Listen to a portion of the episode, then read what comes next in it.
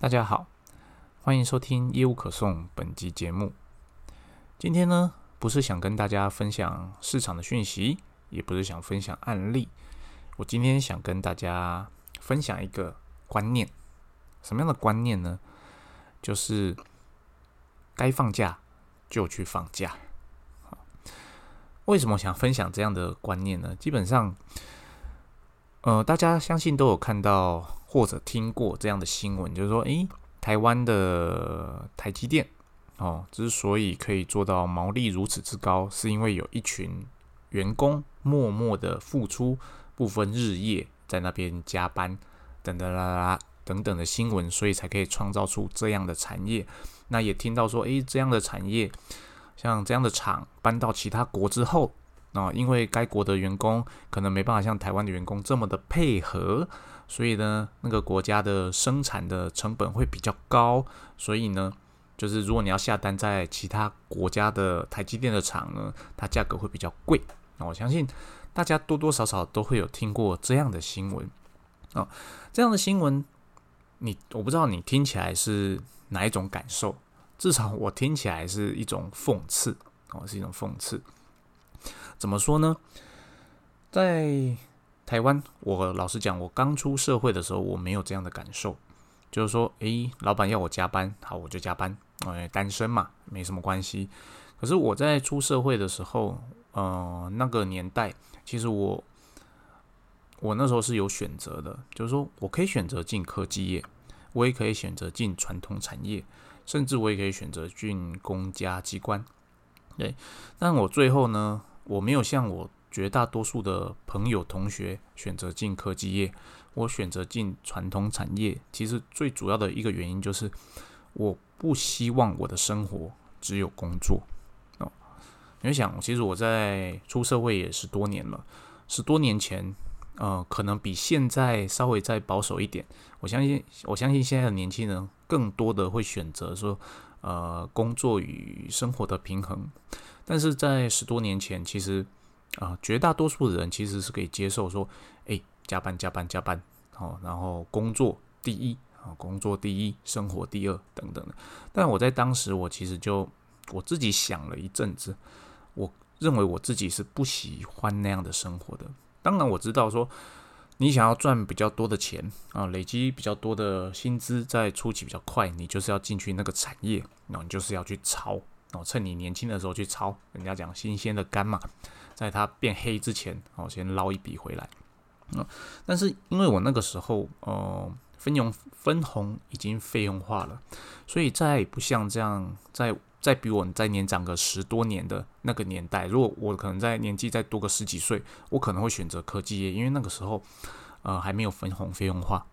但分红费用化之后，呃，那些分给你的钱，其实对公司而言都是一种成本嘛。啊，对你而言，你就是需要报税。所以它不像以前那种，你可以进去待个五年十年，哇，你就可以未来的生活非常的有保障哦，已经不是那样的年代。但相对于传统产业来说，哦，科技业的平均薪资水平还是高的哦，这是毋庸置疑的，毋庸置疑。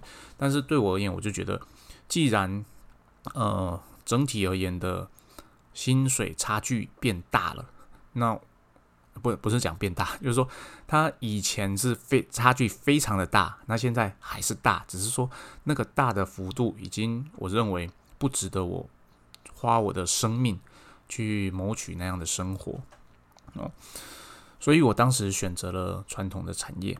那我选择传统产业，当时幸运的是进到一家外商，当然它也不是百分之百的外商啊，而是外商在台湾的子公司啊，多多少少有一点台湾化。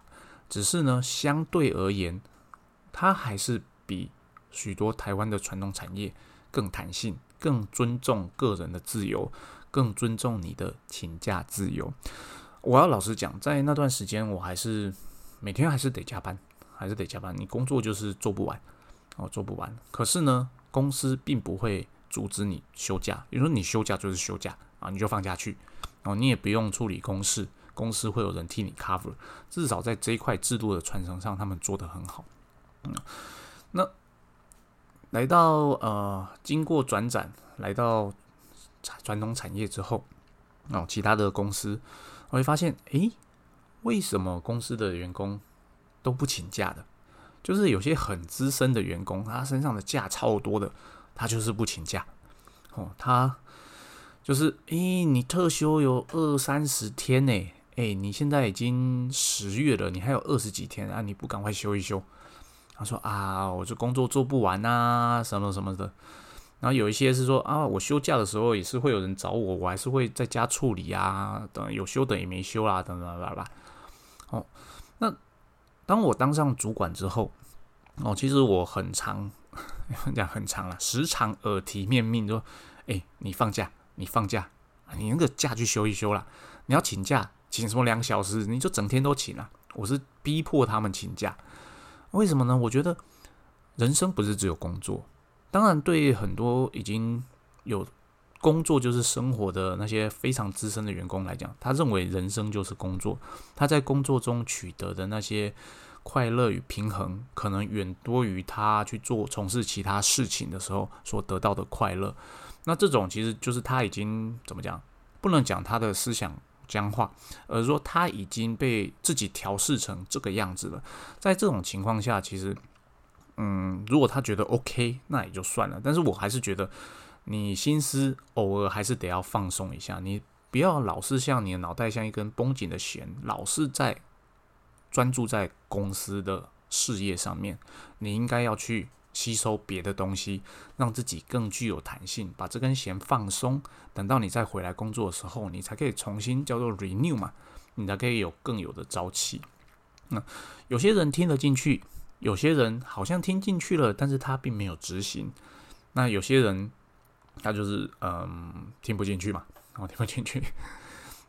那我不管，总之这是我认为，就是你人生就是应该工作跟生活平衡。当然了，你身为一个主管的时候，你会希望你的员工怎么讲，尽量的做出呃超出预期的贡献嘛。对，但是对我而言，我会认为，其实每一个人公司用多少的薪资聘请他，当他达到了这样的呃回馈的时候，其实他已经不不愧对公司了。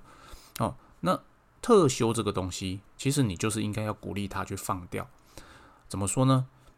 特休这个东西，台湾人真的有个坏习惯，大家喜欢累积到年底，然后把它换成钱。你我不知道你周边有没有这样的同事，就是他明明就有特休可以休，但是他就是不休，他希望在年底的时候，这个特休因为呃公司劳基法规定，他可以特休折换成薪水嘛，所以他就宁愿到年底的时候去把它折换成薪水，变成钱。哦，其实我觉得这不是当时在定定这些。特休的时候的人所想想的事情，因为其实特休你就是应该强迫把它休掉。即使在日本，你的特休是可以累积的，但是呢，你还是得把它放掉。就是说，你今年的特休没休完，你可以到明年继续用。假如你今年有二十一天，你到明年加上明年的，你可能有四十几天。这四十几天你就得，它是不能换成钱的啦。但是以日本人来讲，其实很多日本人他也不会去把它修掉，他就是 let it go。然后这些特修变成没有，所以说台湾人已经很变态了。日本人比台湾人对工作上更变态，我和老实讲是这样。但是呢，因为我在工作的这么最啊不能讲这么多，可是我在工作，因为我很常接触国外的公司，我也很常拜访其他公司，就是在海外的其他公司。我真的觉得，呃，员工上哦，台湾的资本家。对员工，其实我不能讲他是苛刻，而是说并没有鼓励员工去追求自己的生活。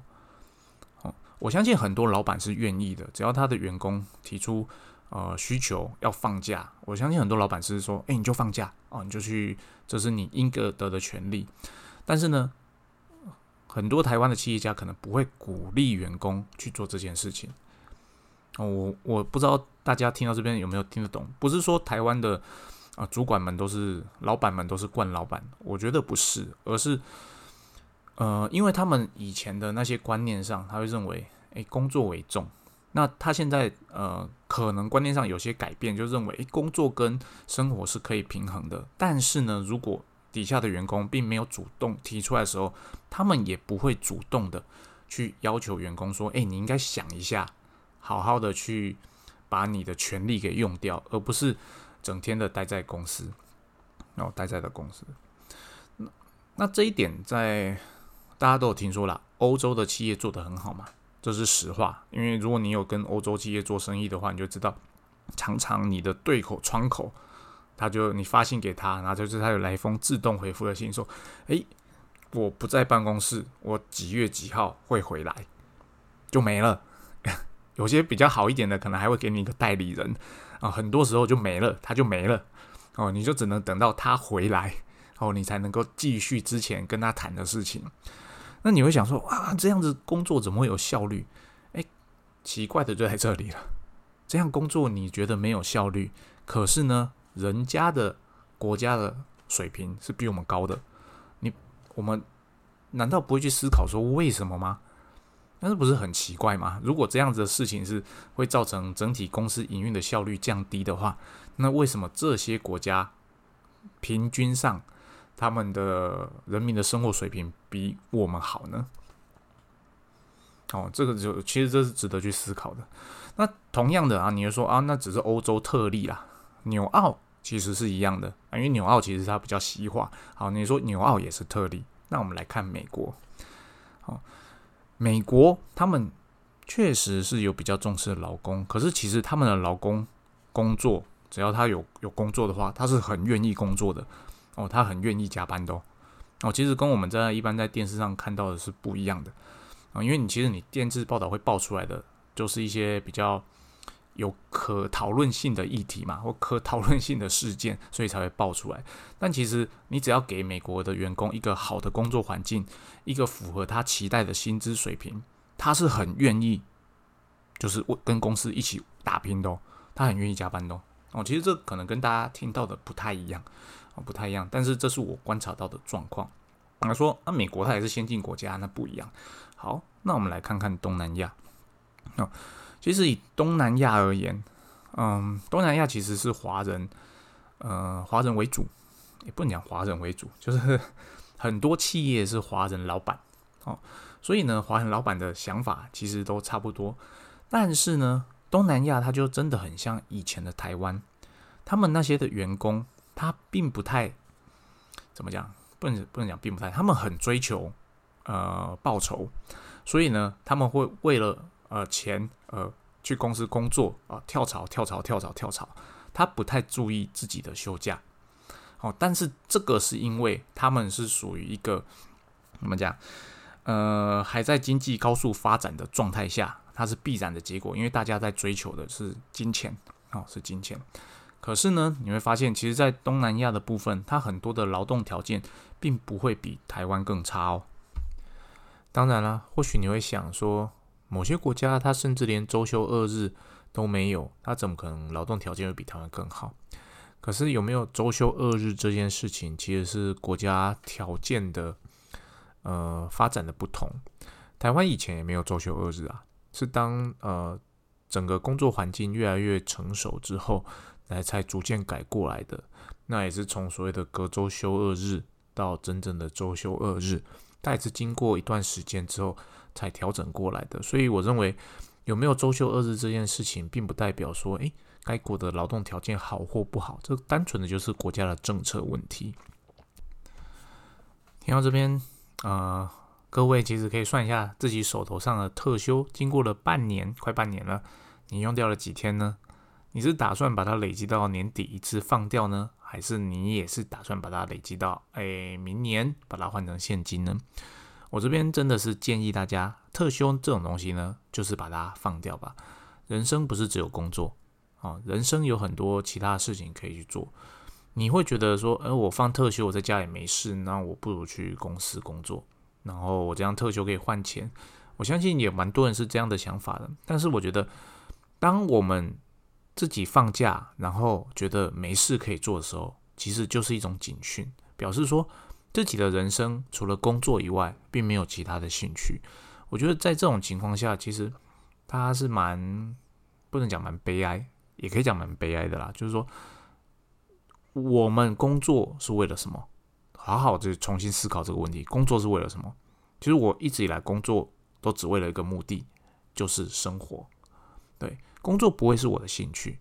那我工作，我可我可以很乐在其中的工作，我很喜欢我现在的工作，我很乐于跟呃不同的国家的人交往，我很乐于培养代理商，让他们可以真的可以赚钱，可以过上更好的生活。但不代表工作是我的兴趣，只是说我在工作的时候，我就会全心投入。但是呢，我也很希望我可以连续个可能一周、两周，甚至一个月、两个月，我都不要碰工作，我去做我其他我喜欢做的事情。哦，我不会说啊，或者是说好，我连续一周、两周，我就是放空。我觉得这种就是我有目的性的放假，都好过于说。啊，我放假不知道干什么啦，那我不如工作去好。哦，如果你听到这边，你觉得哎自己是可能有这样的倾向的话，啊，我觉得应该好好静下心来，那讨论一下，跟自己的内心讨论一下，我人生生活在这边，我想要什么样的结局？那我希望我的结局是最后回想都是工作吗？老实说，其实我们每一个人，不论你在处于什么样的工作阶段，或是你不论你赚多少的薪水，其实你都是有所选择性的，只是你选择性的范围多或寡而已。社会是很现实的，当你在求存都不容易的情况下，你的选择性就很少哦。当你的呃薪资水平或你的生活的条件比较好的情况，其实你可以选择性就会多很多。所以我也不能理解说，哎，大家当我们在为生活而打拼的时候，我会放弃其他的选择性，而将这些选择性换成所谓的钱。可是呢，假设我们一生以来都这样为了这件事情在做，其实到头来我会觉得生活有点无聊哦，生活有点无聊。这只是我个人的看法，那不代表说你需要赞同我的意见。只是就我的观察或者我个人的体验上，我认为人生还有很多可以尝试的事情。要尝试这些事情，有些时候其实它不需要钱，它需要的只是你的时间以及你想不想要真的去做这件事情。啊，以上就是我今天从放假这件事情。衍生出来的一点心得跟大家分享，希望今天的内容对大家有一点帮助，谢谢大家，拜拜。